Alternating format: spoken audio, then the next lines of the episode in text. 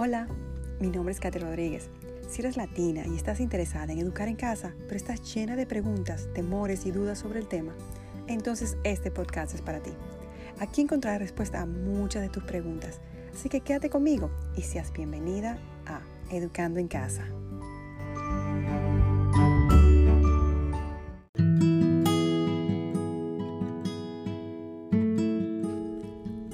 Después de hacer historia o ciencia que te hablé en el episodio anterior, tenemos nuestro almuerzo. Tomamos una hora. Así tengo tiempo para preparar el almuerzo, comer, limpiar y contestar algunos correos o textos del día. Luego de esto nos juntamos y hacemos literatura. Cuando son pequeñas, de 3 a 7 años, leemos cada día un libro ilustrado o picture book en inglés, seguida de su narración. Cuando somos y ya están más grandes, más o menos de 7 a 10 años, leemos juntas un libro de capítulos como La casita de la pradera, o El jardín secreto, La pequeña princesa, que es mi favorito de la autora Frances Hudson, o Las telarañas de Carlota, La trompeta del cisne, o del autor George MacDonald, Más allá del viento norte, que es uno de los favoritos de mis hijas, o La princesa y los trasgos. Todos los libros de este autor son excelentes. También puede ser Heidi o Ana las cejas verdes. Para niños varones puede ser Belleza Negra, Buscadora de Tesoros, Los chicos del ferrocarril, la, familia Robinson o los libros de Narnia. Todos ellos y más están en mi página en los libros en español. Si educas en inglés, no he puesto los libros de literatura en inglés porque te recomendé algunos libros que tienen listas gigantes de ellos y sobre todo tienen una pequeña descripción de cada libro. Si en algún momento te sientes abrumada con esta lista de libros de literatura sin saber por dónde comenzar, por favor no dudes en contactarme para ayudarte y guiarte un poco. Vamos a seguir. Cuando mis hijas están más grandes, de 12 en adelante, en este tiempo ya comienzan a leer estos libros por ellas mismas. Quiero hacer un paréntesis aquí para decirte que aunque yo les leía desde los libros ilustrados hasta los libros por capítulos, ellas siempre tenían libros adicionales conforme a su edad, que ellas leen solas. Pero la diferencia es que de esos libros ellas no me dan narraciones. Los libros que te acabo de comentar, que les asigno de 12 en adelante, sí tienen que darme narraciones. También en esta etapa ellas tienen la oportunidad de escoger sus libros. Esto continuará hasta la etapa de la escuela secundaria donde algunas de sus narraciones serán en forma de ensayos.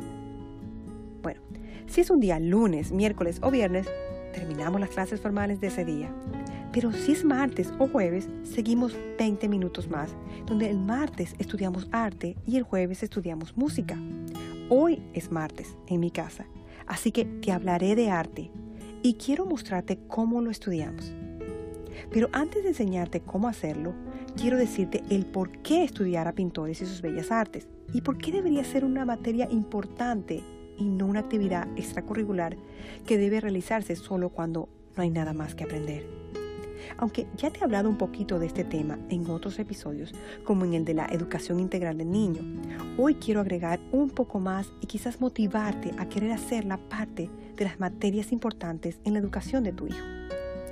Hubo un tiempo en que salieron de moda para los niños unos dibujos animados que eran unas tortugas niñas.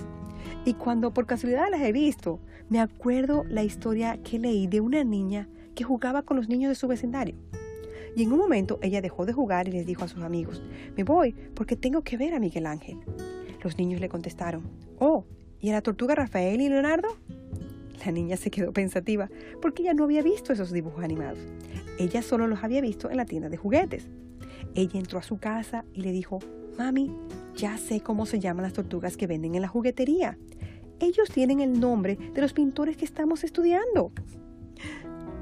Les cuento esta historia para que veamos cómo muchos niños hoy conocen el nombre de estos grandes pintores en dibujos animados y sus obras en comerciales de café, licor o venta de autos. Pero estas cosas no tienen nada que ver con arte. Y la verdad es que estamos rodeados de mensajes distorsionados de estos grandes artistas y de sus magníficas obras de arte. No podemos negar que cada día se está deteriorando el sentido de lo verdadero y lo bello en nuestra sociedad y que la educación cultural está siendo cambiada por el consumismo que tiene atrapados a niños y jóvenes. La señora Mason dijo, no podemos medir la influencia que uno u otro artista tiene sobre el sentido de la belleza en el niño, en su poder de ver en una obra de arte las visiones comunes de la vida. Él se enriquece más de lo que creemos con tan solo haber visto una sola obra. Esto es tan cierto. Y es que a través del estudio de los grandes maestros del arte, los niños se deleitan con expresiones justas, verdaderas y hermosas que nos han dejado estos artistas a través de sus obras. Los niños necesitan estar expuestos al gran arte. El arte puede presentar a los niños el color y el drama de otras culturas y de tiempos pasados. El arte despierta la imaginación, ampliando nuestra imagen interior de la realidad. El arte es historia, el arte es contemplación, el arte es un desafío, el arte es una educación en lo que significa ser un ser humano. La capacidad de apreciar y ver una pintura correctamente es una habilidad que se desarrolla con el tiempo. Este hábito se desarrolla naturalmente a medida que nosotros los padres exponemos a nuestros hijos a grandes obras de arte. La señora Mason dijo, como en un libro digno dejamos que el autor cuente su propia historia, así también confiamos en una obra de arte para contar su historia a través del medio que el artista le dio. Después de decirte todo esto, espero haberte inspirado a exponer a tus hijos a una belleza superior a la mediocre idea de belleza que esta sociedad le quiere vender. Espero que si decides hacer esta materia como parte importante de tu educación en casa, lo hagas convencida de los beneficios que traerá a la educación integral de tu hijo y no solo por seguir un determinado método. Bueno, ahora, ¿cómo lo hacemos? Primero, es necesario saber que tus hijos son personas que aprecian el arte real desde muy pequeños. Así que no creas que porque están pequeños no pueden apreciar verdaderas obras de arte.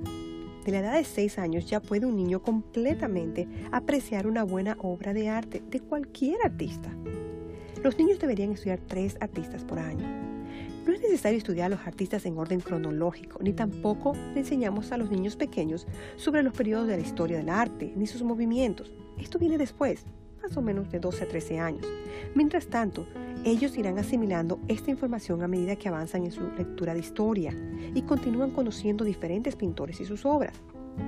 La señora Mason sugirió que cuando comencemos a estudiar un nuevo artista, leamos una historia corta de la vida de ese artista. Lee solamente lo necesario para que el niño pueda conocer y familiarizarse un poco con esa persona. No tienen que ser biografías largas y después de, después de esto puedes entonces mirar alguna de sus obras. Luego pídele la narración de lo que leyeron de su vida. Y eso será lo único que hagan ese primer día. La próxima vez que estudien arte, pregúntale qué se acuerda de lo que leyeron de ese pintor. Y luego deja que el niño estudie una de sus obras. Quizás algunas veces puedes comenzar dándole el nombre de esa obra, otras veces la dejas para el final. Cuando estés presentándole esa nueva obra, permítele por unos minutos asimilarla en silencio notando cada detalle hasta que lo reconozca y lo vea en su mente. Cuando digo en silencio, quiero decir que no le harás ningún tipo de preguntas ni sugerencias como mira esto o lo otro, o mira el sol como se ve en el atardecer, o ves como un lado está más oscuro que otro. No, tú permanecerás en silencio con él Permítele al niño hacer sus propias imágenes y detalles de esa obra en su mente. Este tipo de estudio le proporcionará una galería portátil colgada en su mente que él llevará a lo largo de su vida. Luego que pasa unos minutos en silencio, simplemente mirando y observando esa obra de arte, viene el tiempo de la narración. Sí, aquí también hacemos narraciones. La diferencia es que no es de lo que leemos, sino de lo que vemos. Si estás comenzando por primera vez este estudio del arte y para que el niño se vaya familiarizando con este tipo de narración, lo que puedes hacer es que después de ver la obra por unos minutos, luego le pides que te narre lo que está viendo. Luego de tres a cuatro veces que lo hayas hecho así, la cuarta o quinta vez esconde la obra de la vista del niño y simplemente le pides que te narre todo lo que se acuerda de esa obra. Al comienzo quizás solo te diga, oh, eran unas mujeres en el campo. Tranquila, no te desanimes. Ellos irán aprendiendo a darte narraciones con más detalles conforme lo vayas haciendo. Al comienzo puedes preguntarle, ¿y qué hacían estas mujeres? ¿Qué hora del día tú crees que era? ¿Por qué? ¿Qué más te acuerdas? Esto hará que el niño vaya aprendiendo a tomar más atención a los detalles. Poco a poco no tendrás que hacer tantas preguntas. Acuérdate lo que te he hablado en otros episodios. El estar atento es un hábito que se va desarrollando con la práctica. Otras veces le puedes decir que dibuje partes de la obra que tiene en su mente. Lo importante es que el niño te pueda dar tantos detalles de la imagen como pueda recordar. Ahora, hay algo importante y es que no se trata de que el niño reproduzca cada detalle con exactitud de la obra. La señora Mason dijo que esto reduce la reverencia por la obra de arte. Cuando la narración oral o dibujada es realizada, entonces hacemos las preguntas de discusión. Puede ser, ¿qué piensas de esta obra? ¿Qué fue lo que más te gustó de esta obra? ¿Hay algo que no te gustó? ¿Cómo te hizo sentir? Si pudieras cambiarle el nombre, ¿qué nombre le pusieras? ¿Te recordó algo? Algunas obras están relacionadas con la Biblia o mitología y quizás le recuerde alguna historia que leyeron. Estas simples preguntas fomentarán la interacción del niño con esa obra. La siguiente semana observarán otra obra, pero antes de comenzar, pídele que te diga todo lo que se acuerda de la vida de ese autor o si estudiaron una obra, que te diga rápidamente qué se acuerda de la última obra que estudiaron y si se acuerda el nombre de ella. Para examen del trimestre podrías decirle, descríbeme tu obra favorita del artista que estudiamos. La señora Mason enfatizaba que para familiarizarse bien con los grandes artistas, los niños deben estudiar al menos seis de las obras de un artista cada trimestre. Al estudiar de esta forma un solo artista y observar sus obras durante un periodo de tiempo, ayudará al niño a distinguir las obras de diferentes pintores, como Millet y Manet, que son del mismo tiempo y movimiento artístico. Es importante que el niño pueda ver la obra de ese pintor durante todo el día y semanas, no solo en el momento de estudiarlo. Y es por eso que te recomiendo que tengas copias impresas de sus obras, un tamaño mínimo de 8 por 11 pulgadas, y las pongas en un lugar donde tu hijo las pueda ver fácilmente. En Amazon hay muchas de estas copias. Te dejaré estas y algunos libros y currículos en mi página. Algo importante que no quiero olvidarme es que no tienes que estudiar solo los artistas europeos o americanos. Estudia también los latinoamericanos y sobre todo los de tu país de origen. Esto también enriquecerá a tus hijos.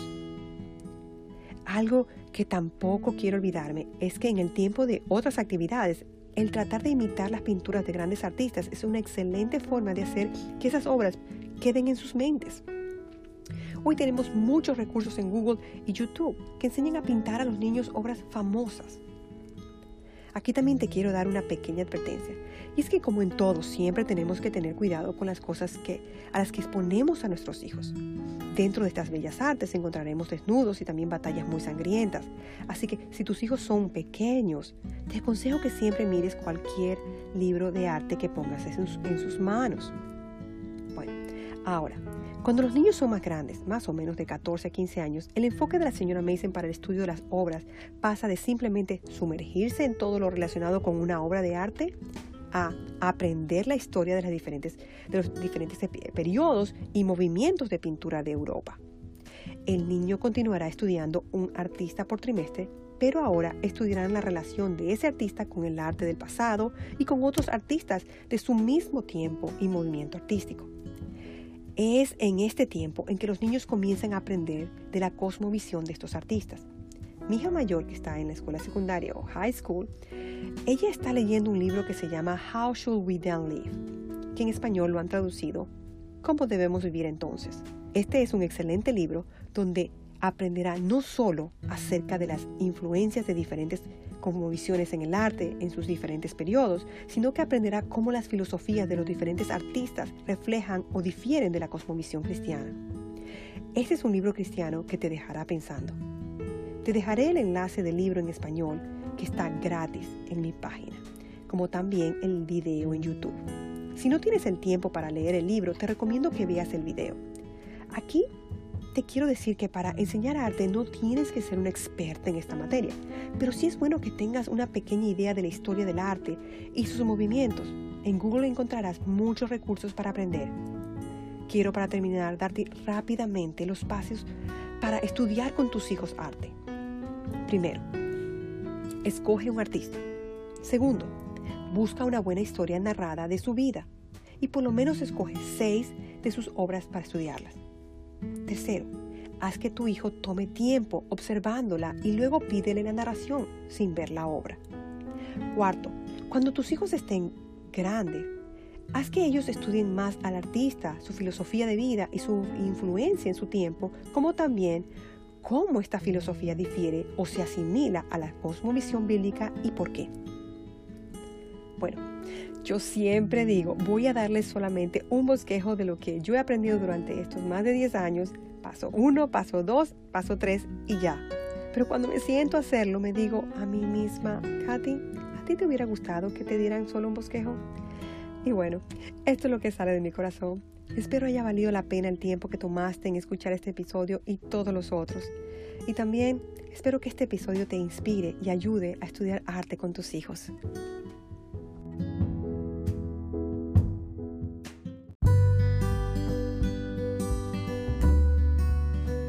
Gracias por haber tomado estos minutos para escuchar este programa. Espero que haya sido de bendición para tu vida. Si quieres aprender más sobre este tema, suscríbete. ¿Cómo lo puedes hacer? De diferentes maneras. Puedes visitar y suscribirte en nuestra página web educandoencasapodcast.com o visitar nuestro canal de YouTube, donde también te puedes suscribir. Además, lo puedes hacer en plataformas como Spotify, Anchor, Google Podcast, como también nos puedes seguir en nuestra página de Instagram y Facebook. Seguro encontrará su favorita. Adiós.